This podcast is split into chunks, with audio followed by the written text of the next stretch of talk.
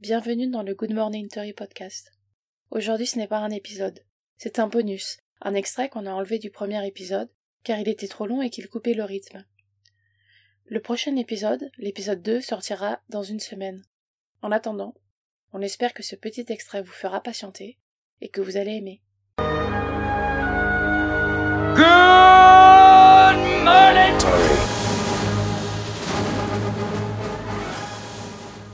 Il y a un truc dont j'ai envie de parler. Euh, Il y a un extrait qui en anglais donne ça. All we have to do is correct for Doppler shift. Donc Sam en anglais dit euh, All we have to do is correct for Doppler shift.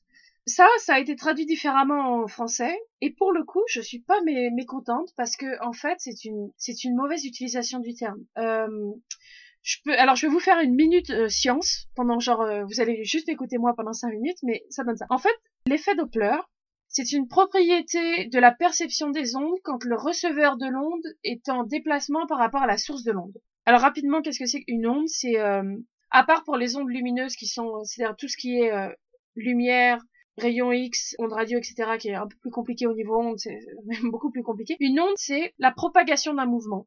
Si, je sais pas si vous avez déjà joué à ça, d'avoir une euh, corde à sauter quand vous étiez petit et la faire bouger de gauche à droite, et on a l'impression qu'en fait il y a un mouvement qui va de votre main jusqu'à l'autre bout de la corde, alors qu'en réalité les morceaux de la corde à sauter ne se déplacent qu'autour du même point. D'ailleurs ils vont de gauche à droite, mais le mouvement va de bas en haut en fait. Et donc les morceaux de la corde ne se déplacent pas, ils oscillent autour du même point, mais le mouvement avance. Donc c'est ça une onde, c'est la propagation d'un mouvement dans un milieu.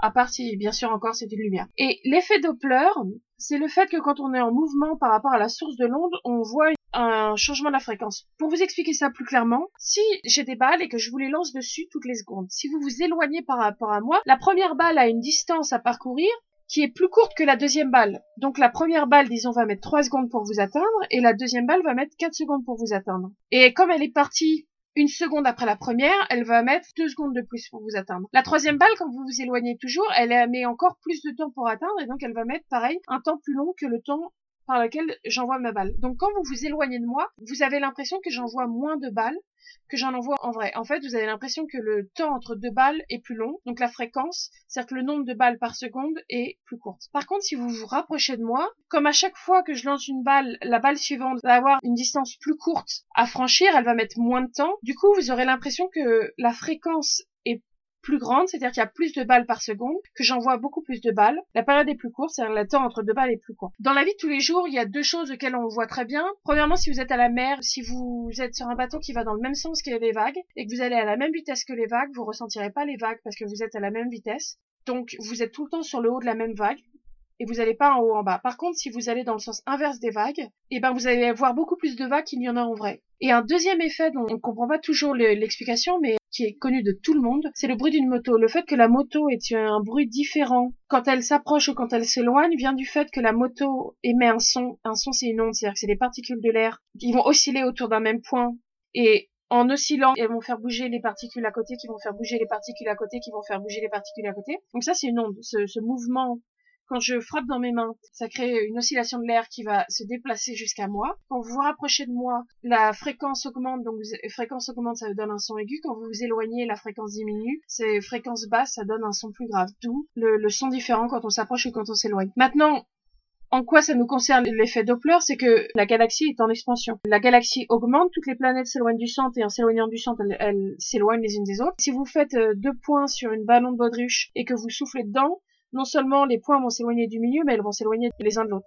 Et en fait, ça, ça peut être mesuré grâce à l'effet Doppler, parce que on regarde la lumière des étoiles qui nous viennent des autres systèmes solaires, et il se trouve que la lumière, c'est une particule, mais c'est aussi une onde. Et donc, elle a les propriétés d'une onde, qui sont que quand on s'éloigne d'un point lumineux, on va faire diminuer la fréquence, quand on s'en rapproche, on va faire augmenter la fréquence. Une fréquence basse, dans la lumière, on s'approche du rouge. Une fréquence haute, haute fréquence, c'est une petite euh, période, on va dans le bleu et, dans tout ce qui est euh, rayons gamma, etc., qui sont les ondes les plus dangereuses. Donc, en regardant euh, les ondes qui nous viennent des autres étoiles, on peut voir si on est dans le redshift, c'est-à-dire qu'on va dans une onde qui va vers une fréquence plus petite, ou euh, dans le blue shift, qui est une onde qui a une fréquence euh, plus grande. C'est comme ça qu'on peut prouver que la galaxie est en expansion en comparant euh, la lumière d'une étoile avec euh, la lumière perçue de cette étoile. Donc effectivement, elle n'a pas tout à fait tort d'utiliser l'effet Doppler, mais ce qui est faux, c'est que la galaxie en expansion n'est pas l'effet Doppler. C'est mesuré par l'effet Doppler. Donc, tout ça pour dire que ce moment où elle dit on peut corriger l'effet Doppler, non, on ne corrige pas l'effet Doppler, on corrige l'effet de dérive. Donc ça, c'était les, les, les 5 minutes de science euh, fait par moi-même. De science porn. Je sais pas si t'as si t'as tout compris ce que j'ai dit, j'ai essayé de, de rester simple.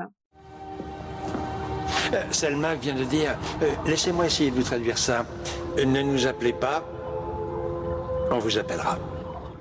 On profite de ce petit épisode bonus pour vous expliquer deux trois choses.